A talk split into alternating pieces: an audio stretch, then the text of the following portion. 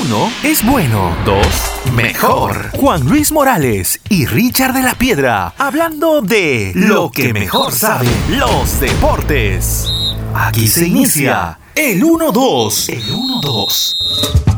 Muy buenas noches amigos del 1-2, bienvenidos al capítulo 12, episodio 12 del programa, el podcast del 1-2 en Spotify, Apple Podcast y Google Podcast. Juan Luis Morales los saluda, Richard de la Piedra me acompaña eh, en este programa, en este proyecto para hablar de la Liga 1 Movistar. A grosso modo, ya estamos en la fase 2, nos encontramos en la fase 2 en la fecha 4 y 5 y mucha gente se pregunta, ¿por qué están haciendo eh, dos fechas por, por capítulo? Pero así es la coyuntura, así es este año eh, diferente, por así decirlo, así nos ha llevado la pandemia, ya que el campeonato se reanudó de manera tarde por los protocolos, por la pandemia y hemos tenido que ajustar, bueno, no hemos tenido, han tenido en realidad, Richard, que pegar un poco el campeonato, fechas que inclusive no solamente termina de jugar un lunes, por ejemplo, el martes están empezando, así que estos capítulos, algunos capítulos haciendo un par de fechas, para hablar un poco de la crisis de Universitario Deportes, la crisis de Alianza Lima,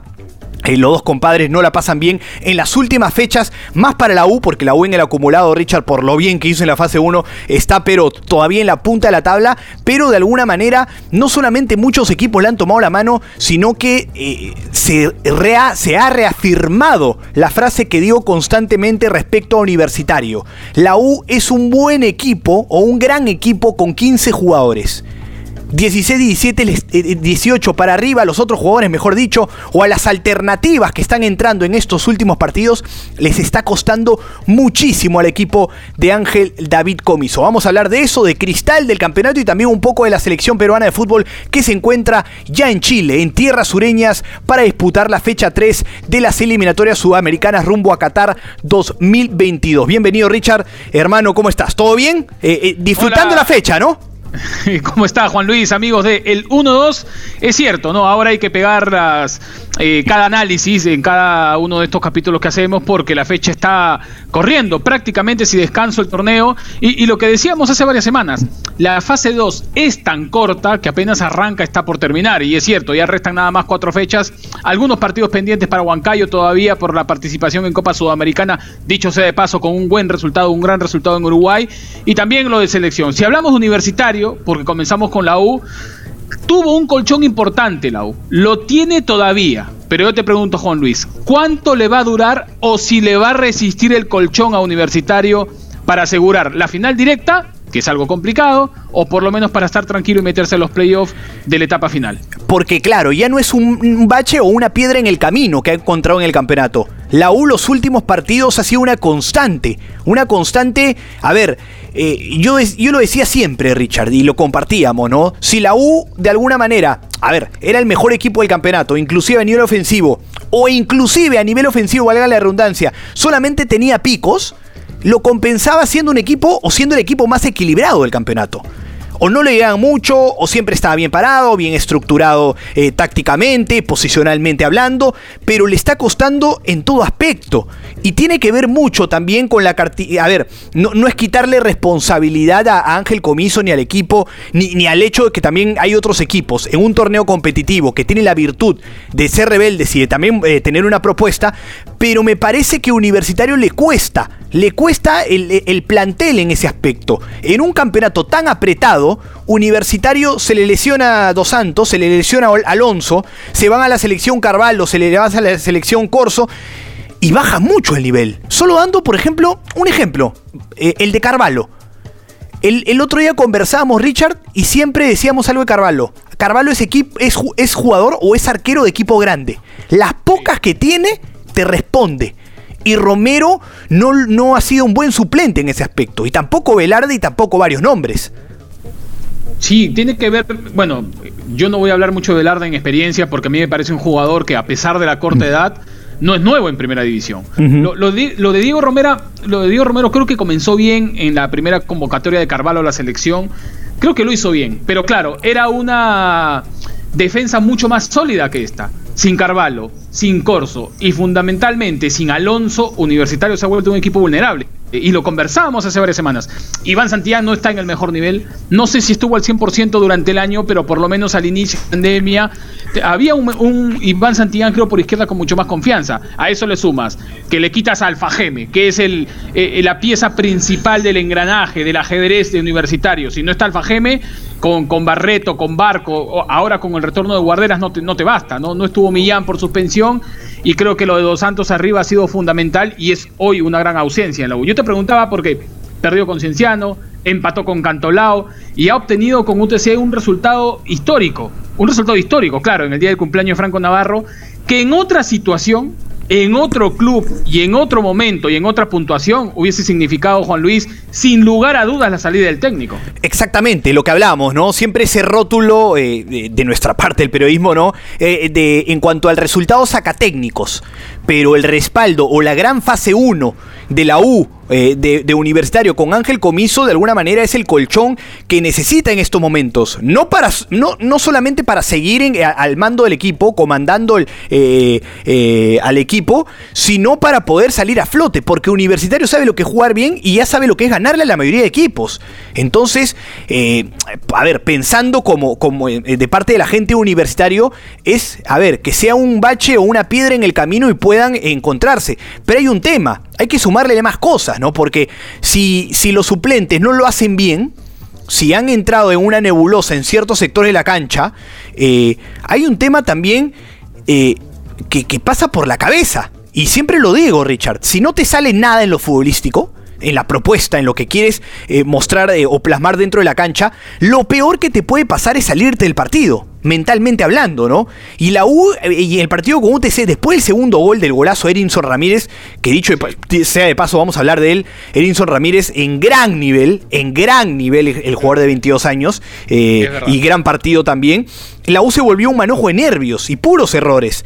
Desde las malas decisiones para jugar, eh, la, poca rebeldía de los jugadores, inclusive en, las infracciones de manera tonta, ¿no? Jugador de espalda cometes un penal en situaciones que no debería o que normalmente no lo hacía ningún jugador de universitarios, de universitario, perdón. Es decir, la U perdió lo futbolístico y perdió la cabeza.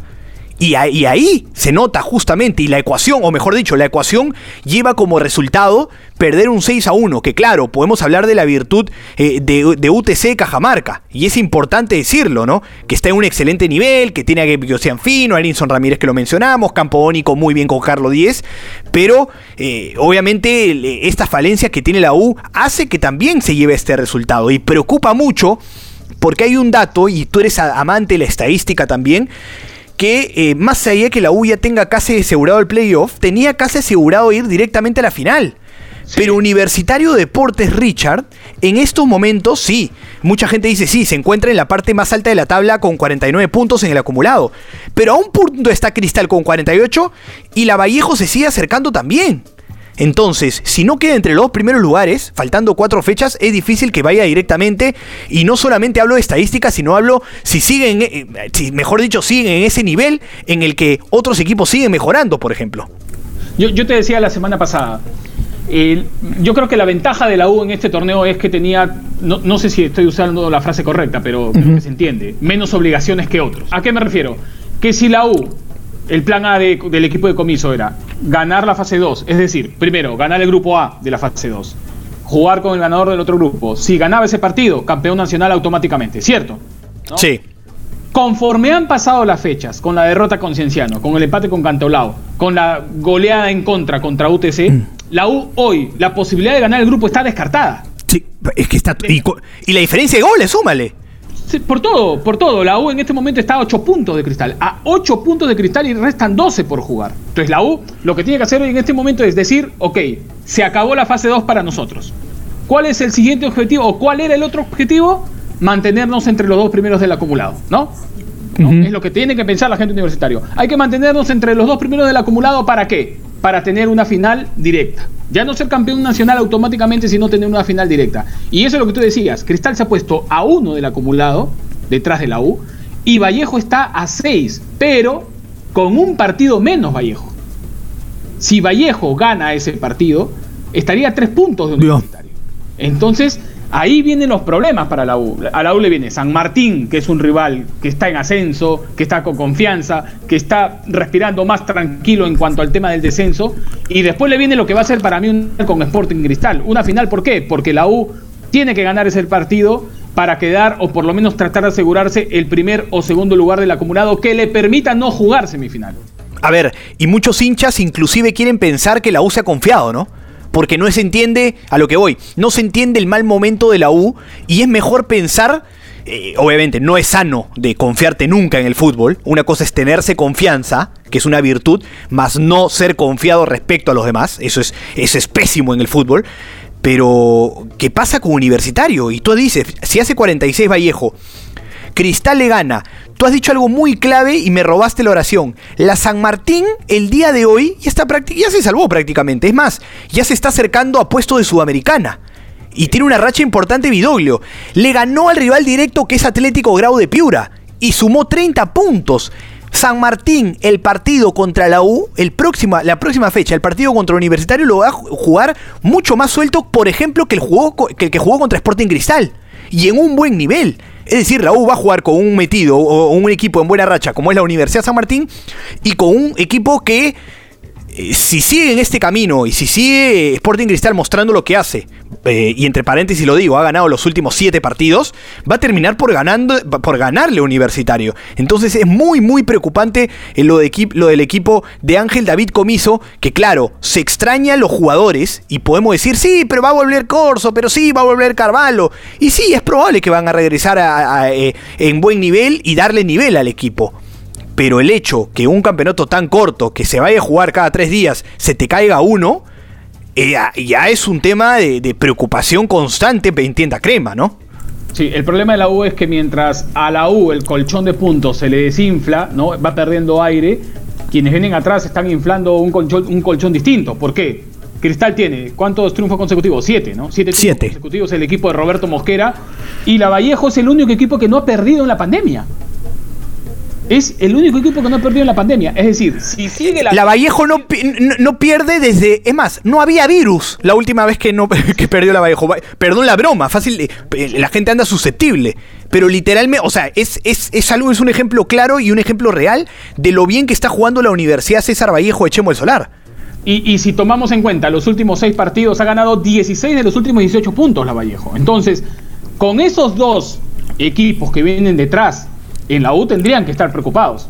Ahora viene el otro, ¿no? Yo creo que eh, eh, si, uno habla de, comisos, si ha hecho bien las cosas o no, yo creo que eh, en el balance general las cosas, comiso ha hecho, ha hecho bien las cosas. Yo no sé cuántos hinchas de universitario apostaban al, al inicio de todo esto que la U iba a tener la posibilidad de jugar una final en este año. ¿No? yo no sé cuántos, yo no sé cuántos por, por el plantel, por el tema futbolístico, por los recambios, por la incertidumbre, por el inicio en el año, no sé cuántos tenían la confianza de que la U pueda hacer una campaña como esta. Yo creo que la U ha hecho una buena campaña. Se le comenzaron a caer los hombres o los jugadores principales y bueno, ahí está un poco la U pasándole factura la ausencia de jugadores importantes en la banca, Juan Luis. Exactamente, preocupa lo universitario.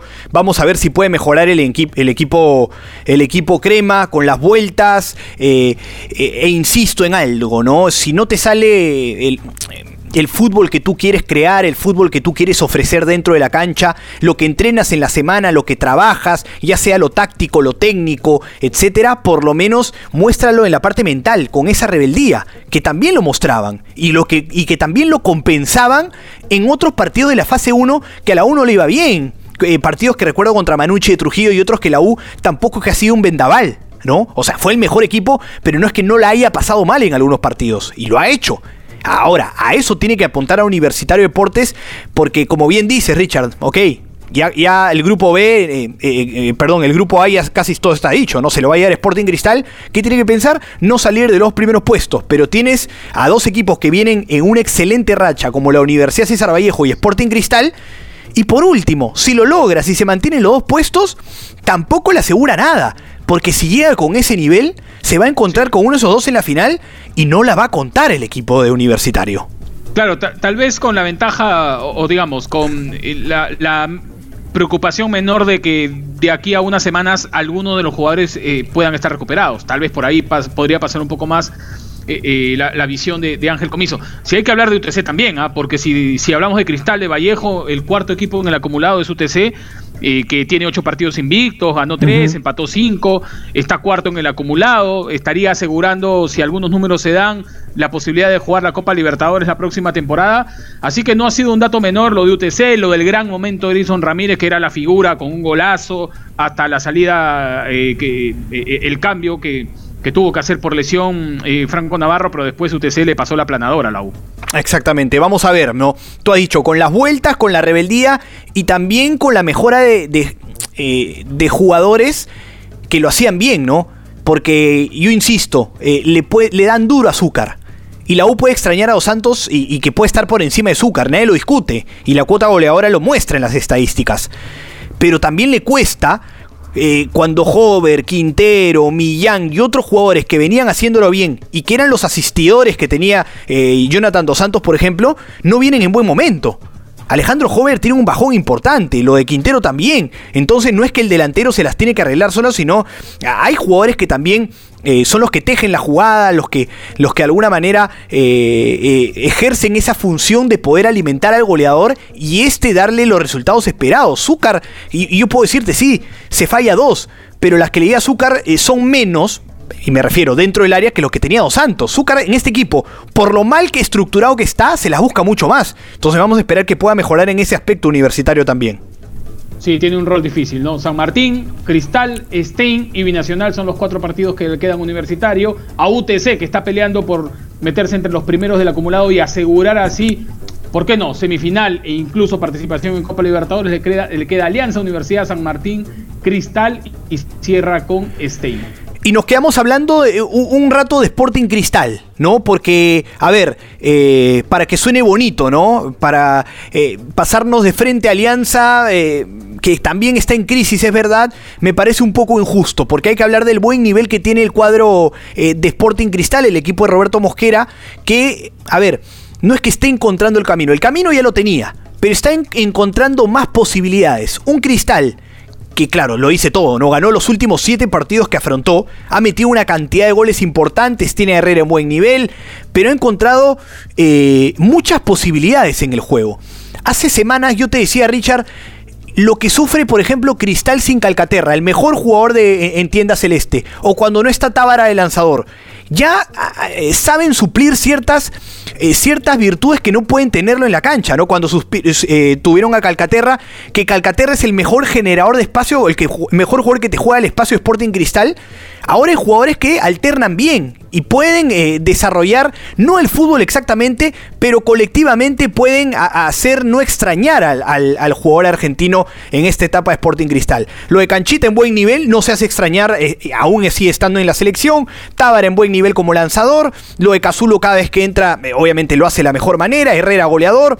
Por los costados, Olivares encontrando un puesto. Corozo no apareciendo en, todo en, en todos los partidos o en los 90 minutos, mejor dicho, pero puntualmente en jugadas específicas lo hace bien. Entonces un Cristal que estructuralmente está encontrando el camino. Y hay un detalle claro, Sporting Cristal, y te has dado cuenta de todas maneras, ¿no?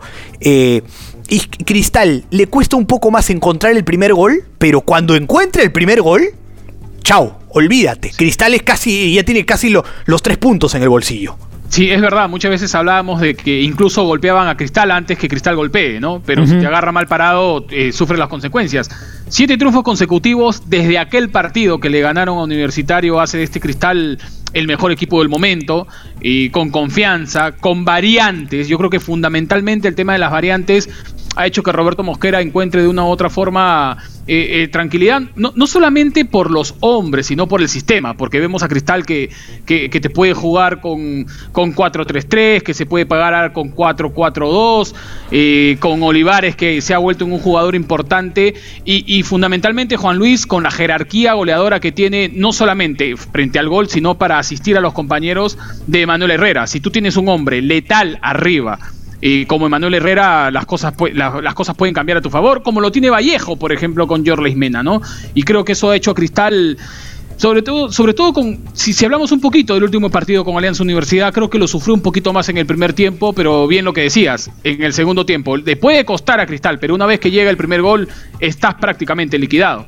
Exactamente, ¿no? Y, hay una coincidencia eh, en un campeonato, no solamente que juegas tan seguido, sino que te encuentras con los mismos rivales tanto. Por ejemplo, a la U le pasó factura, o le pasa factura que le están tomando la mano. ¿Qué tiene Cristal y Vallejo que es un diferencial respecto a los demás equipos que está peleando? Es justamente eso, ¿no? Que, tiene, que, que son equipos con, con gran variedad de juego. ¿No? Eh, tanto Vallejo y tanto Sporting Cristal son jugadores que juegan bien por abajo, o, son equipos que juegan bien por abajo, eh, que tienen buen juego aéreo, que amplían bien por los costados, que te juegan bien por el centro, que pueden ser directos, que pelota parada eh, a nivel defensivo y, en ataque lo hacen de la mejor manera. Estructuralmente están bien parados, pero tienen un abanico de posibilidades importantes. No solo Cristal, sino el equipo de Chembo, ¿no? Que hay nombres que siguen demostrando cosas, cosas importantes. Entonces, insisto, ya no como preocupación de la U, sino viendo en virtud de Vallejo y, sobre todo Sporting Cristal, que va a ser ganador, me parece prácticamente este grupo si sigue, no, no por estadística, sino eh, en, la senda, eh, en la senda del triunfo, por así decirlo. Creo que es un equipo que tomarle la mano es difícil, uno, que viene en ascenso, y que tiene una, un abanico de posibilidades, insisto, de, eh, y de juego que obviamente le, tienes a tener o tiendes a tener muchas más posibilidades del gol eh, y como lo ha, lo ha reflejado en cuanto, sobre todo en los últimos partidos, equipos que puedes criticar, sí, ¿no? Equipos que puedes encontrar débiles, pero que los ha mostrado y que muchos equipos les ha costado hacer. Si Cristal mantiene el promedio, ha sacado cuatro puntos de ventaja en el grupo y eso le da una tranquilidad enorme a Cristal, porque a UTC, que es el penúltimo, el, oh, perdón, el segundo lugar de este grupo, del grupo de, de la liguilla A, el grupo A, lo va a enfrentar en la penúltima fecha. Si sigue la tendencia, Cristal manteniendo esta ventaja, el partido con UTC lo podría tomar con relativa calma, mientras que el equipo de Franco Navarro lo tendría que tomar con obligaciones. Y eso también puede sumar a la hora de poder terminar un resultado, Juan Luis. Exactamente, ¿no? Hablamos lo de, lo de Cristal, lo de Vallejo, bien el equipo de Chemo del Solar.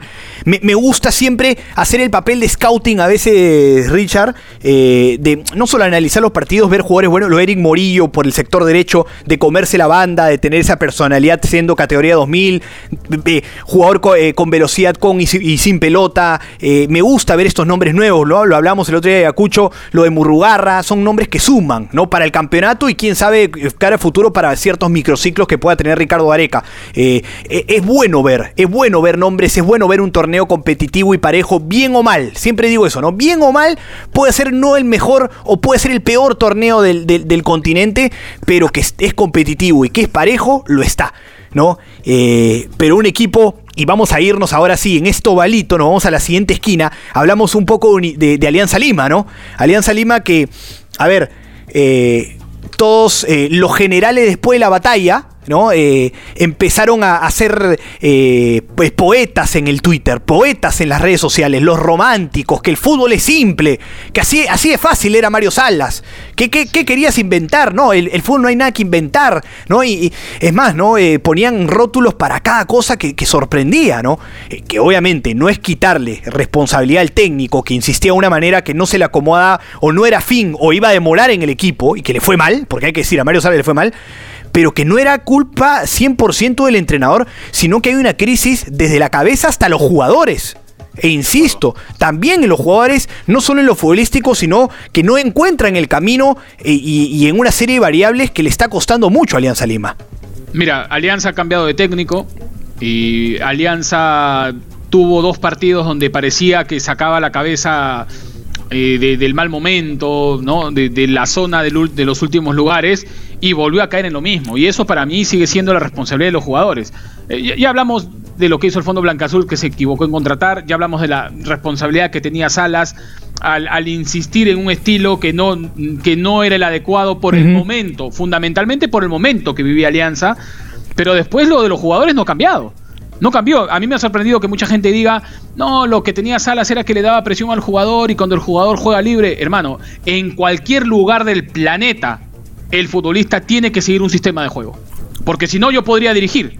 Si se trata de llegar a un entrenamiento, de sentarte en la banca y decirle al jugador, eres libre de hacer lo que quieras, cualquiera podría ser entrenador. Exactamente, ¿no? Imagínate, podría ser entrenador, es el que más gana, eh, cualquiera, ¿no? Imagínate, no, imagínate leyendo esa frase, leyendo esas redes sociales, eh, técnicos como Jürgen Klopp, como, yo, eh, como el Pep Guardiola, técnicos que de alguna manera incluso han cambiado la manera de jugar de muchos jugadores. De acuerdo. Han cambiado hasta, no, no solamente los sistemas, o no solamente han implementando o implementado una idea de juego, sino que han cambiado hasta la manera de jugar y afrontar eh, de muchos jugadores. Entonces decir eso eh, eh, me parece una insolencia. Y no lo hablan solamente los, los, hinchas, que los hinchas lo puedes entender porque hablan con el corazón, pero con la razón hablan los especialistas, periodistas y todos. Tener ese facilismo asusta. Y Alianza Lima, eh, eh, Alianza Lima no puede pasar por eso. Y, le das pie a que muchos jugadores hayan comentado una serie de cosas que, bueno, ese es otro tema. Pero que Alianza Lima le está costando, le está costando. Y ya no solamente lo futbolístico, porque ahora sí el arquero tiene la libertad de, de, ¿no? mandarla lejos, de jugar largo, de ser un equipo más directo, como que, a ver, ponerle el adjetivo que te dé la gana pero que le está costando los partidos, que termina eh, eh, mal sobre todo los segundos tiempos, que no sabe sostener resultados y que mentalmente no le esté pasando bien, está clarito. Sea Salas, eh, Mario, sea Guillermo Salas, sea el entrenador Daniel Amet, le cuesta mucho. Y hoy con la victoria de Carlos Stein, porque venció a Cienciano el Cusco, está a tres puntos Alianza Lima de la Baja. 23 puntos en el acumulado Carlos Stein y Alianza Lima con 26, al igual que Deportivo Municipal. Y el partido que le viene a Alianza contra Cusco va a ser una final. Va a ser una final porque, mira, eh, eh, Grau y Acuabamba tienen tendencia a, estar a seguir tropezando. Stein es el equipo que se está aferrando a la primera división y que está peleando con uñas y dientes, ¿no? Pero, mira, yo, yo insisto, el problema es de los jugadores de Alianza, el problema de Alianza es de, la presión que tiene. Y, si algo me sorprende, bueno, no sé si me sorprende, si me sorprende en, demasía, ¿no? Ajá. Es que Alianza, para Alianza hacer daño, necesita mucho. Pero el rival que juega con Alianza, para hacer daño a Alianza, le hace daño con muy poco. lo, lo, vi con Ayacucho. Vallejo es un equipo con jerarquía. yo no voy a discutir la jerarquía de Vallejo.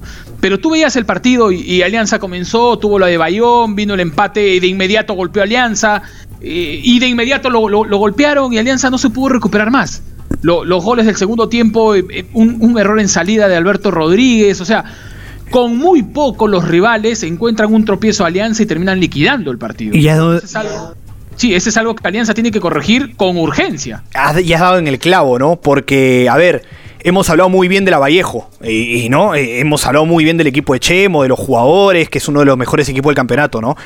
Pero yo viendo el. A ver, retrocedemos y vemos el partido nuevamente de, de Vallejo contra Alianza. Yo le he visto jugar mil partidos mejores a Vallejo mil partidos mejores a Vallejo. Hoy solamente, o ese día, perdón, le, bastó ser fino en ataque y solamente capitalizar justamente los errores que dices tú, Richard, que tuvo Alianza, ¿no? Eh, el error de Alberto Rodríguez, eh, Francisco Uclos, eh, mal, timing, ¿no? En, tratando de anticipar y dejando solo a Jorlis Mena, que más allá que venga un buen momento, le terminas dando todo el espacio a un gran goleador.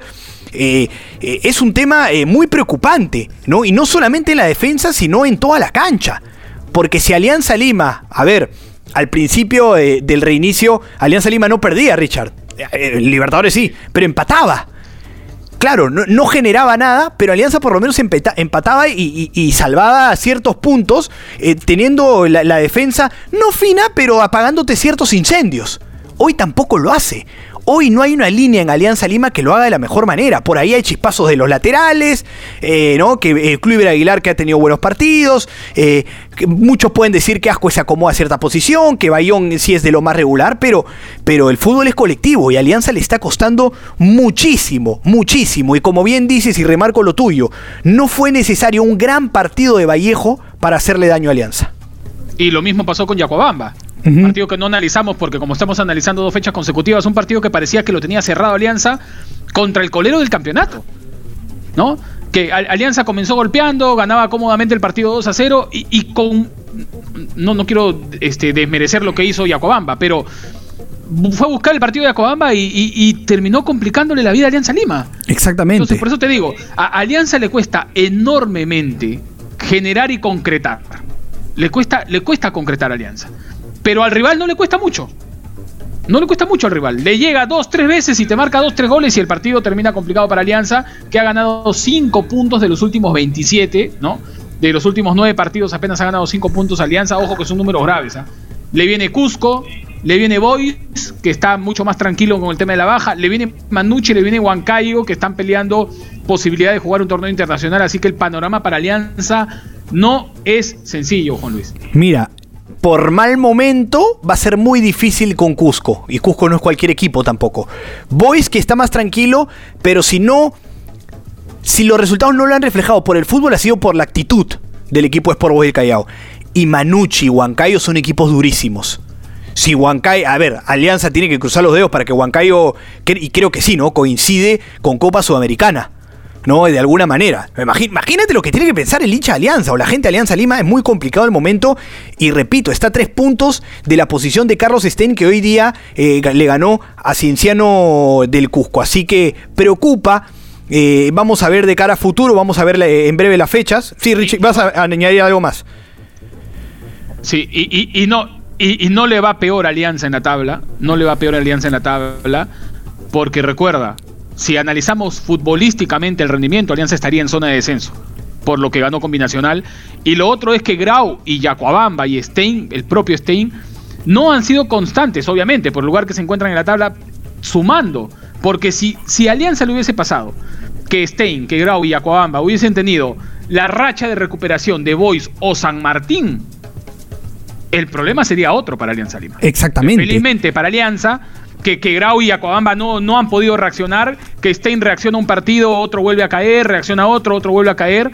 En cambio, Boys, por ejemplo, Boys y San Martín se zafaron del tema del descenso con mucho más tranquilidad. Exactamente, pero también esa es la preocupación, Richard. Justamente esa es la preocupación, porque el otro día eh, dábamos el ejemplo. En los años 90, principio del 2000, era, o la, era, a ver, era casi imposible que no solamente un equipo de estos de la capital o los o, disque grandes puedan ir a la zona de descenso, sino que en el calendario podías, con una mala racha, encontrar un equipo que esté en el fondo de la tabla. Hoy no. Hoy Acuabamba te empató, que está en la última posición. Hoy Acuabamba le, le, le ganó a Ayacucho Fútbol Club, que era de los más fuertes. Entonces, lo parejo que está el torneo, lo impredecible, ¿no? Lo competitivo, hace que Alianza Lima no pueda hacer esos cálculos. Antes en el fútbol peruano era tan o, había tanta ventaja que los cálculos eran más fáciles de hacer.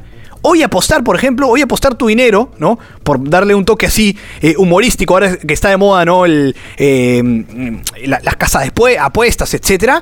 Olvídate, eh, es imposible hacerte millonario, te vuelves misio. Yacuamba le, ganó a Ayacucho, eh, Manucci perdió con Grau, pero sin embargo gana, gana claramente al siguiente equipo que está eh, en, lo más alto. Boys le gana a Huancayo, entonces es impredecible lo que puede pasar de cara a futuro. Y ese también es el problema, que Alianza ya no puede hacer ni cálculos eh, con, la calcula o sea, con, la, con la calculadora pensando por encima del hombro sobre cualquier rival. Eso preocupa mucho. Cusco juega mal un partido, pero le, le puede ganar a cualquier equipo con ese tridente o con esos cuatro jugadores que juegan arriba. Boys con esa actitud te puede ganar. Y ni que hablar, insisto, con lo de, lo de Manucci y Trujillo, que viene en muy buen momento, y también lo de lo de Huancayo. Entonces, a ver, las salidas no son claras. Y si quería sumarle una variable más, Richard, está lo del público. Si antes una hinchada grande te salvaban de la baja o habían salvado a la U y a Cristal en su momento, hoy ni eso tiene alianza.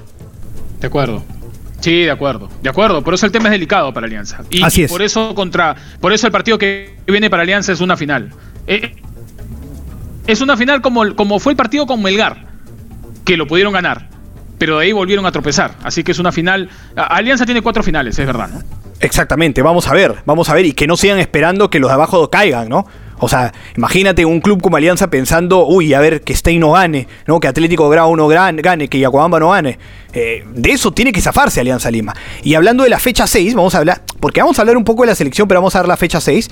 Ya el viernes, estamos miércoles, viernes 13 eh, eh, de noviembre, a la 1 y cuarto de la tarde juega UTC con Alianza UDH que está volviendo a cierto nivel Alianza UDH, me gusta eso del equipo de Rebollar.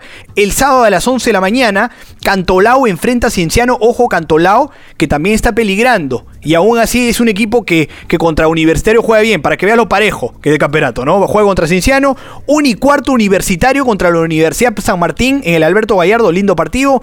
3 y 30, Deportivo Municipal contra Ayacucho Fútbol Club. 6 de la tarde, Binacional contra Sporting Cristal en Matute.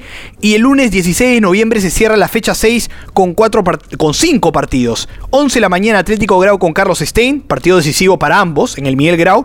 11 de la mañana también Sport Boy de Callao contra Manucci, buen partido en el Iván Elías Moreno. Eh, 1 y cuarto, Melgar contra la Universidad César Vallejo en el Estadio Monumental.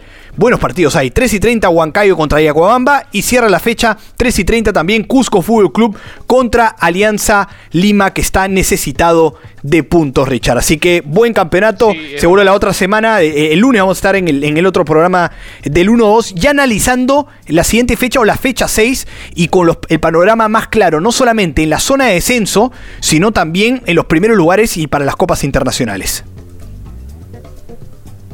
Y seguro hablaremos algo del Perú-Chile también. Exactamente, no, no, sí, exactamente, y a eso vamos, ¿no? Porque Richard ya está pensando, Richard, tú ya estás pensando que me estoy despidiendo o algo, ¿no? Ni mucho, no, nada que ver. Vamos a hablar, hemos dejado, a ver, hemos hablado 35 minutos casi del campeonato, vamos a hablar lo que resta o, o un poco de lo que va a ser el partido el día viernes de la selección peruana de fútbol. Normalmente, normalmente en este espacio, en este podcast, damos tribuna al campeonato nacional, lo que se juega todo el año, pero es importante hablar de la selección, de nuestra selección, justamente que muchos clubes alimentan eh, dicho equipo. Y esta selección de Ricardo Areca tiene un duro, una dura fecha doble frente a Chile en Santiago el lugar donde no podemos ganar en eliminatorias, y frente a Argentina en Lima. ¿No? unos cuatro primeros partidos, lo decíamos el otro día, ¿no? Contra Brasil en Lima, contra Paraguay en Asunción, Chile en Santiago y Argentina eh, acá en Lima, que tiene muy difícil, pero claro, pensando en nosotros mismos, con las virtudes que muestra la selección o ha mostrado en el último tiempo, y sobre todo, eh, más allá del resultado y el mal arbitraje de Julio Bascuñán, creo que la selección deja sensaciones muy buenas de cara a esta fecha doble, Richard. Sí, yo creo fundamentalmente que hay que corregir eh, los errores primero, ¿no? Lo que se cometió en, Paraguay con el balón detenido, con los errores en salida, perder balones en un nivel tan competitivo con, como la eliminatoria te puede pasar factura y, creo que a Perú le pasó factura en Asunción. Con Brasil la jerarquía era distinta, pero creo que Perú tuvo cosas mucho más positivas que negativas. Y, y yo sigo pensando lo mismo de este partido en Santiago de lo que pensaba en Asunción Asunción, que son momentos claves para ganar, sin, sin público local, sin la presión eh, que te genera el, jugar de visita. Eh, es cierto que en Santiago no hemos ganado en eliminatorias, pero en la eliminatoria anterior no habíamos ganado en Quito y ganamos, no habíamos ganado en Asunción y ganamos. Y, creo que Chile, a Chile le puede jugar algo en contra eh, que me parece que es muy importante, que es la presión que tiene Chile hay presión sobre rueda, el estilo no gusta, el momento no es el mejor, la defensa es vulnerable, algo distinto con Perú que a pesar de no haber eh, ganado algún partido en el inicio de la eliminatoria, Juan Luis, creo que este equipo de Gareca a cualquiera le genera confianza. La eliminatoria anterior arrancamos cuatro, las cuatro primeras fechas y no nos fue muy bien. Y este equipo comenzó a recuperar terreno. Y creo que eso de una u otra forma le genera confianza en el trabajo a Gareca. y principalmente creo que cambiar el sistema de 4-3-3 a 4-2-3-1, que aparentemente es el que vos Gareca contra, contra Chile en Santiago, creo que le puede dar muchas más oportunidades ofensivas a Raúl Ruidíaz. Y tú has dicho algo muy, clave, ¿no? Eh, dos cosas puntuales que podemos ir analizando o podemos abrir eh, una conversación interesante acá en la mesa. Una que este equipo está para romper mitos o para romper estadísticas, tú lo has dicho, ¿no? Eh, y ya le ganamos a, Ecuador en Quito, eh, habíamos, habíamos ganado en, lugares que no habíamos pensado, disputamos partidos, ya no hablando en la estadística, sino dentro del terreno de juego eh, afrontamos buenos partidos contra Brasil, contra Francia, contra Holanda inclusive, contra selecciones que pueden ser más difíciles, más allá que podemos tener piedras en el camino o malos partidos, ¿no? Eso, nadie, eso es indiscutible y nadie lo duda pero cuando la, selección peruana juega bien, cuando está metida y cuando, a ver, cuando de alguna manera muestra eh, este 4-2-3-1, 4-3-2-1 que implementa bien Ricardo Areca y lo traslada a la cancha con confianza, es un equipo de temer para cualquier rival, no solamente de nuestra región, no solamente acá en Sudamérica, sino cualquier rival del mundo. Entonces, eh, es una selección que por fin, Richard, podemos pensar un poquito más en nosotros, ¿no? Antes pensamos, eh, antes nos iba tan mal que teníamos que pensar en el rival, en los defectos de. Hoy pensamos más en nuestra propia virtud. E insisto en algo, si hay un momento para ganarle a Chile, no solamente por lo que hemos visto en el último tiempo, sino por lo que va a pasar en la eliminatoria, Richard, es ahora. Sin público, el, público en Santiago eh, mete mucha presión a los rivales, debe ser el, que más mete presión, por así decirlo, eh, y sobre todo cuando juega con Perú. No viene bien, Rueda es muy criticado por la prensa eh, chilena. Les, este cambio, este recambio generacional de manera sutil le está costando mucho también. No queda obviamente el nivel de Alexis Sánchez, Arturo Vidal, de buenos nombres, pero todavía no se están asentando de la mejor manera. Han dejado muchas dudas en los primeros partidos, más allá de, que cierto merecimiento, por ejemplo, contra Uruguay por, por un penal eh, invalidado, etcétera. Pero es un equipo que genera muchas dudas. Inclusive en la eliminatoria pasada, no yendo al Mundial, Chile era un equipo de temer o, era mejor, eh, por así decirlo. A ver, que la gente no malinterprete, yo no me confío. Y yo siempre eh, pongo como, como titular cuando hablo de las eliminatorias, ¿no? Estamos en el continente más difícil, en las eliminatorias más difíciles del mundo. Sudamérica es muy complicado pero a, partir de esa proporción o de esa o podemos desmenuzar todo eso, creo que es el momento de poder ganarle a Chile en Santiago teniendo como referencia que vamos a ser de los pocos rivales que vamos a jugar sin público y que con otros rivales sí se le va a complicar mucho jugar con Chile allá, ¿no? Sí, mira, si tú me, pides rápidamente puntos a favor de Perú, yo te lo decía hace un rato, la confianza del proceso de Gareca, eh, un equipo que se conoce, haberle ganado a Chile los dos últimos partidos 3 a 0, incluso el de la Copa América, donde a pesar que generó ocasiones, Perú también tuvo las suyas y Perú fue eficaz y Chile no fue eficaz. Creo que eso te genera confianza. Eh, eh, la incertidumbre del rival también te genera confianza. Pero hay que cuidarse de Chile. Mira, Chile a Uruguay y le empataba el partido sobre el final y a los 93 vino el gol de Uruguay y terminó ganando el partido con un penal polémico como tú como bien lo dices y, contra Colombia Chile ganaba el partido y terminó empatándolo Colombia en el minuto 91 porque Chile ganaba el partido, ¿no? y, creo que Perú no tiene un jugador de la calidad en este momento y del nivel en Europa como Alexis Sánchez o como Arturo Vidal, no los tenemos y creo que esas son armas que Chile eh, tiene, tiene a favor. Pero es cierto, el estilo no encaja, Rueda es criticado, defensivamente Chile presenta un equipo mucho menos confiable que lo tiene, por ejemplo, Paraguay, Uruguay, Colombia o cualquier otra selección de Sudamérica. Creo que ese es el talón de Aquiles de Chile y creo que ese es el talón de Aquiles que tiene que atacar Gareca y creo que Gareca con el 4-2-3-1 entiende muy bien que la presión tiene que ser arriba. Ahora, es una respuesta, ¿no? Eh, haber entrenado el día de hoy previo al viaje a Santiago con el 4-2-3-1 es una forma de decir, somos uno de los, o entre líneas, ¿no?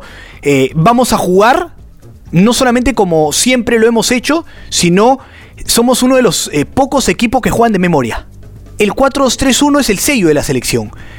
Es la alineación que nos llevó al Mundial, la alineación que nos mantuvo invictos inclusive 15 eh, partidos seguidos. ¿no? Un equipo que, sabe de memoria, ¿no? Con Tapia, con Yotun, con Flores, obviamente con Carrillo, Cueva, todos en buen nivel, claro está. Pero un equipo que ha sido difícil de ganarle para cualquier selección del mundo. Y a partir de ahí, tienes por un lado a este equipo que se conoce memoria, que tiene la flexibilidad para poder jugar en la otra alineación, porque pasar de 4-2-3-1 a 4-3-2-1 no es tan difícil en el sentido que no es tan diferente la formación, sino que puede ser flexible y no cambiar mucho. Y tienes la otra cara de la moneda, ¿no? Chile, claro, con Arturo Vidal, con Alexis Sánchez, pero con una estructura de juego que le cuesta que a veces, inclusive cuando hay, tratan de hacer los relevos, y eso es lo que pude ver en, en los partidos, le cuesta también. Y en condición de local, a ver, Chile pudo haber jugado bien contra Uruguay y Colombia, pero lamentablemente para ellos, no solamente por ser local, sino por haber eh, eh, no haber sumado de, tres puntos de local y haber perdido la primera fecha, están obligados a ganar. Y Chile da licencias. A ver, eh, el que sale constantemente, por ejemplo, en el sector derecho es Mauricio Isla, lateral muy bueno, ¿no? Que busca, es un lateral que amplía y que busca la raya, ¿no? Que, eh, a ver, no, no, se usa solo para jugar o para buscar el rebote con él, sino para, para también que sea un soporte, para jalar marca. Es un lateral muy interesante. Pero nosotros también tenemos que pensar lo otro. Que él, él pierde la espalda constantemente. Eh, no solo porque no pueda regresar, sino porque hay centrales que no, no lo hacen bien. Y Flores y Carrillo, por ejemplo, tienen que estar atentos. Y hay una frase que, que, que yo la dejé antes del partido contra Brasil, Richard, y la gente insistía mucho en algo. La gente decía, uy, qué miedo, ahora eh, eh, a Carrillo va a tener que hacer el recorrido con el lateral izquierdo y Christopher González con el lateral derecho de Brasil. Pero yo te digo algo, el mejor recorrido que puedes hacer, además de ese, el mejor inclusive, es jugarle largo a los equipos. Es que de alguna manera los equipos tengan la chamba de tener que retroceder. Porque si nos vamos a poner a pensar en cuidar al lateral del equipo rival, estamos fritos. Le estamos regalando metros y le estamos regalando tiempo. Mientras Flores vaya por la izquierda, eh, obviamente no digo que no a la cobertura, pero se vaya un momento, dos, tres veces y Mauricio Isla diga, caray, me está costando, la siguiente jugada Mauricio Isla, por ejemplo, le va a pensar, va a pensar dos veces si pasa o no. Y eso es importante también. Hay creo que si uno habla de la importancia de los jugadores en la era Gareca, está sobreentendido y claro la importancia que tiene Paolo Guerrero y lo que significa su ausencia. Hay un jugador que es el que más partidos ha jugado, más veces ha sido convocado y es prácticamente el, hijo de Ricardo Gareca, que es Cristian Cueva. Y, Edison Flores creo que es el más titular de todos los silenciosos, ¿no? De todos los que la gente... Este, es el más parejo, ¿no? Sí, es el más parejo y es, y es el que tal vez no tiene reemplazo. Porque cuando no estaba Cueva, tú decías, bueno, puede jugar Farfán.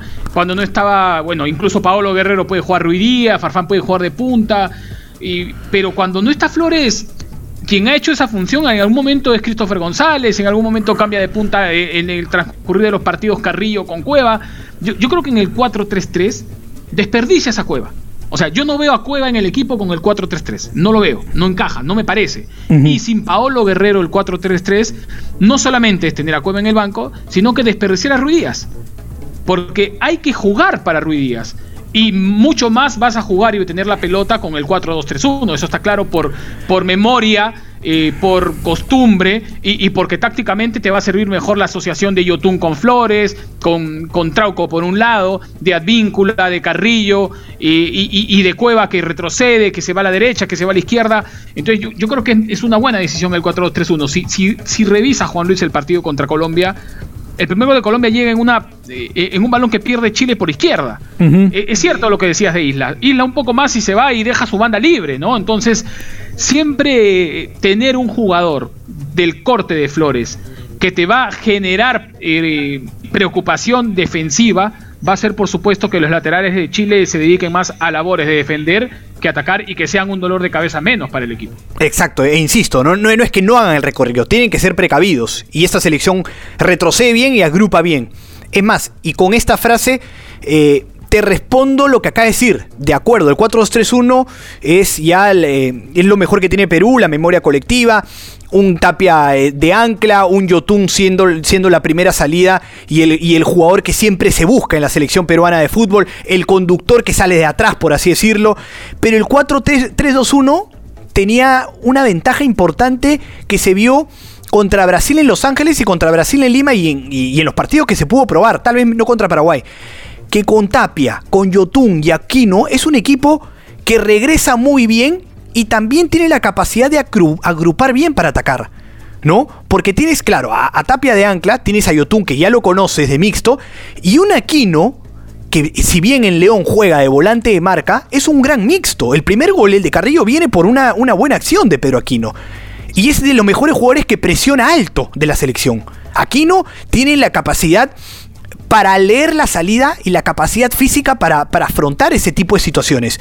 Y también es una ventaja, es verdad, ¿no? El 4-2-3-1 eh, ofensivamente no, no, solamente nos da mayores eh, eh, alternativas, sino nos ha traído mejores resultados, ¿no? Pero sin dejar de lado lo otro. Y yo estoy de acuerdo con los dos. O sea, yo le busco lo positivo y encuentro muchas cosas positivas los dos. a ver, yo creo que Gareca encontró el 4-3-2-1 la alternativa para jugar ciertos partidos. Y dentro de esos ciertos partidos, entre comillas, está jugar contra Brasil en Lima, que fue ese partido, Argentina en Lima y los partidos de visitante.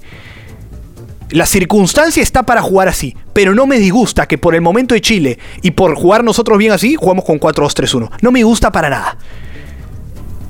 Sí, yo, yo creo que hay que salir a presionar y entendiendo un poco la función de Flores, de Carrillo, de, de Ruiz Díaz y de Cueva, y creo que Perú va a ir a buscar el partido. Mira, que Gareca debe tener en la memoria el último partido de la Copa América, que eh, recuerda los goles de Perú, eh, agarró en algunos, en algunos pasajes del partido mal parado a Chile, defensivamente un desastre, y, Perú pudo aprovechar y, llevarse el partido. E, el amistoso del 3 a 0 cuando Rueda iniciaba el proceso también con Chile el partido de la última eliminatoria, incluso en Santiago, que comete el error Gareca de poner a Lobatón desde el inicio, ¿te acuerdas? Sí, claro. a los primeros minutos se da cuenta que era un, error grave haber puesto a Lobatón por el recorrido que necesitaba. Y, tuvo que meter a Aquino. Y cuando Perú empata el partido con Edison Flores, se tuvo que dar, eh, que dar cuenta tal vez que debió cerrar el partido y no cerró el partido, fue a buscar el partido, metió a Da Silva y, Perú en un error pierde el, pierde eh, el partido 2 a 1. Entonces, la memoria de Gareca creo que le debe dar lectura de que, este, de que esta época de Chile es Chile un rival donde tienes que sumar, donde lo enfrentes. Con el respeto debido, ¿no? Obviamente. Con el respeto, por supuesto te digo, con el respeto. No, no estamos hablando de faltar el respeto a Chile por la jerarquía de jugadores que tiene. Pero si algo debe tener claro Gareca es que Chile es vulnerable y a Chile hay que hacerle daño. Exactamente, ¿no? Y un Chile a ver, ah, hemos hablado de todas las virtudes, hemos cuasi endiosado, ¿no? A la selección peruana, no, hemos alabado las virtudes que se los ha ganado, se lo han ganado los chicos. Ahora, este Chile, si hablamos de la, de, la poca estructura colectiva o la poca idea de juego o no tan clara que tenía a lo largo de los años, tiene ausencias también. A ver, Eduardo Vargas no va a la selección no solamente porque recién vaya a firmar con Atlético Mineiro, sino porque no está en buen momento, uno. Pierre tiene una baja recontra sensible, Richard. Recontra sensible con Charles Aranguis. ¿no? El jugador del Bayer Leverkusen se lesionó, no va a ser parte de esta fecha doble. Y en, esta idea de juego, porque Rueda tiene que seguir de alguna manera lo que individualmente te pueden dar estos jugadores que se conocen, ¿no? Entre Aranguis, Vidal, eh, Sánchez. Eh, esta punta o, este jugador que empezaba eh, el juego, valga la redundancia, es el jugador del Bayer Leverkusen. Y no tenerlo. No solamente pierdes un juego importante, sino que el que entra por él no tiene esa misma capacidad, ¿no? Porque si ya te está costando traer a Vidal, te está costando traer a Bulgar, con César Pinares y Claudio Baeza, obviamente no tienes el nivel para hacerlo. Perú tiene que atacar no solamente o buscar el partido, sino atacar zonas claves en Chile. Y no tener Aranguis y no tener estos nombres, o algunos nombres, tiene que ser importante o tienen que estar en la pizarra de Ricardo Areca. Vamos a ver, es un partido eh, que estamos, tenemos la conclusión, Richard, tal vez uno pensando más en el 4-3-2-1, el otro en el 4-2-3-1, perdón. Eh, pero al fin y al cabo, un partido que creemos, con todas las virtudes que tiene esta selección, con lo que nos ha mostrado eh, futbolísticamente, mentalmente y en este tipo de competiciones, porque ya fuimos al Mundial, tiene la capacidad de poder ganarle a Chile allá. No, no es faltar el respeto y no es confiarse. Como dije hace 20 minutos, 30 minutos, Richard, y tú no me dejas mentir. Una cosa es ser confiado y otra cosa es tener confianza. Y esto último tenemos con la selección. De acuerdo, de acuerdo. Mira, eh, dos cosas puntuales. Y te lo decía, creo que lo primero que tiene que hacer Perú es corregir los errores que ha cometido contra Paraguay y Brasil. Hay que corregir, porque después lo otro lo hemos hecho bien. En Asunción, en Asunción golpeamos primero, nos voltearon el partido, no, nos cruzamos de brazos y fuimos a buscar el partido. Contra Brasil le peleamos de igual a igual dentro de las diferencias futbolísticas que hay entre, entre uno y otro equipo. Y, creo que en Santiago primero hay que corregir los errores y después entendiendo nuestro potencial individual y colectivo y nuestra confianza, que es el momento que tenemos frente a Chile, creo que Perú puede sacar un resultado positivo. Y, y lo otro es el tema táctico, ¿no? 4-2-3-1, 4-3-2-1, 4-3-3. Eh, recuerda que con Edison Flores no solamente tienes la posibilidad del 4-2-3-1, hemos visto más de un partido que Flores retrocede y se convierte sí, claro. en, una especie de triángulo eh, defensivo en la volante, ¿no? Con Tapia, con Yotun, con Flores, Cueva por un lado, Carrillo por el otro y, tal vez retrocediendo Ruiz que tiene mucha más movilidad que Paolo Guerrero. Así que vamos a ver, y la otra incertidumbre es si va a jugar la Padula, cuántos minutos va a jugar y lo que puede ofrecer la Padula a la selección peruana. Que es un mensaje también, ¿no? A ver, eh, se sabe que es del agrado de, Ricardo Areca, de todos en realidad Raúl Ruiz Díaz, nadie puede discutir eh, la competencia que ha tenido a lo largo del tiempo a nivel de clubes, ¿no? Ha sido figura en México, en Estados Unidos, en Chile, etcétera. La capacidad goleadora que tiene es indiscutible, ¿no? Para Raúl Ruiz Díaz, ¿no? Le falta la afinidad con la selección, es verdad, pero es, es lo lógico, y ya lo probó, y, va a ser... No, no, quiero decir un acierto para el grupo, pero es, es, de alguna manera de blindar para Ricardo Areca. Sí, que al que llegue, no, no, es que hacérsela difícil, pero ya tengo un equipo. ¿No? Y ese es el equipo que he estado jugando. La Padula, y es un mensaje claro para decir, no, la Padula tiene condiciones, ya está convocado por algo, es un goleador, sí, pero acá está el, el primer titular y que le cueste. Pero lo que sí va a ser más fácil y no es tonto Ricardo Areca, que si por ejemplo entra la Padula contra Chile, y no te hablo de meter un gol, ¿ah? pero te genera un palo, te hace las diagonales, te jala marca, te pelea todas, no dudo que vaya a jugar contra Argentina, por ejemplo. Claro, de acuerdo. Sí, sí, yo pienso lo mismo. Yo pienso lo mismo. Gareca siempre ha sido, ha sido muy eh, prudente y tranquilo y, acertado en muchas oportunidades, más que errado en tomar las decisiones. ¿no? Eh, eh, recuerda que cuando, cuando Advíncula dejó de estar en la selección, Corso se había ganado el puesto y le costó a Advíncula volver, lo mismo con Farfán, al propio Guerrero después de la sanción no jugó el primer partido de titular en el Mundial. Entonces creo que han sido decisiones de Gareca que primero lo, que hace es respaldar al jugador que ha tenido continuidad pero lo cierto es que cuando el otro también se gana la oportunidad, se la da, ¿no? Así que vamos a ver qué puede pasar con la Padula. Eh, Gareca habló de la Padula eh, y, no solamente de él, sino de Riner, de la adaptación que ha sido muy positiva. Esperaban eh, tal vez que les iba a costar un poco más.